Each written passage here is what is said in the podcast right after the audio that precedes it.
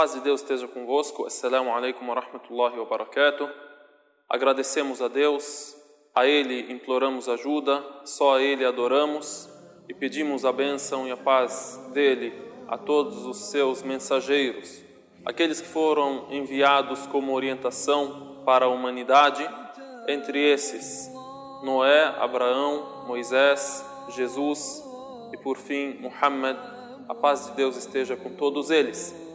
No nosso último encontro, estávamos a falar sobre o milagre linguístico do Alcorão, o milagre permanente, vivo e renovável do Alcorão sagrado, que faz do Alcorão um sinal da profecia de Muhammad, que a paz de Deus esteja com ele e com todos os seus outros profetas.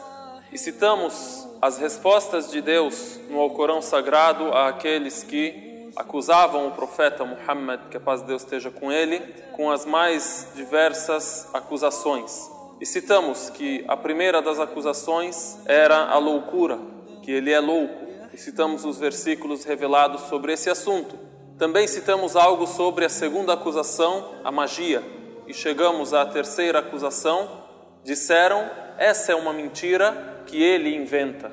Os versículos do Alcorão e tudo o que há no Alcorão Sagrado, que na crença dos muçulmanos é a pura palavra de Deus, entre crença, entre conduta, adoração, história dos povos que nos antecederam, história dos profetas, profecias sobre o fim dos tempos, sobre a vida após a morte, tudo isso, disseram eles, é mentira. Deus Altíssimo diz: E eles se admiram de haver-lhes chegado um admoestador vindo deles. E os incrédulos dizem: Este é um mágico mentiroso. وعجبوا أن جاءهم منذر منهم وقال الكافرون هذا ساحر كذاب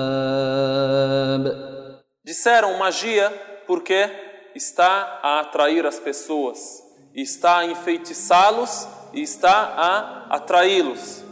Porém, ele é mentiroso. E também em outro versículo em Surat al-Furqan, a sura do discernimento, logo no início, Deus Altíssimo diz: E os incrédulos dizem: Este não é senão mentira que ele forjou. Ele quem? Muhammad, o profeta. A paz de Deus esteja com ele. Isto não é senão mentira que ele forjou. E nisso outras pessoas ajudaram. Ou seja, como antecedemos, o grande milagre do Alcorão se baseia no fato de Muhammad, naquela época, ser uma pessoa analfabeta, não sabia ler nem escrever e vivia entre os mais eloquentes árabes, aqueles que tinham a eloquência e a língua e eram é, excelentes poetas. Então eles disseram o quê? E nisso outras pessoas ajudaram. Então, com efeito, a resposta de Deus a eles, então com efeito cometeram injustiça e falsidade.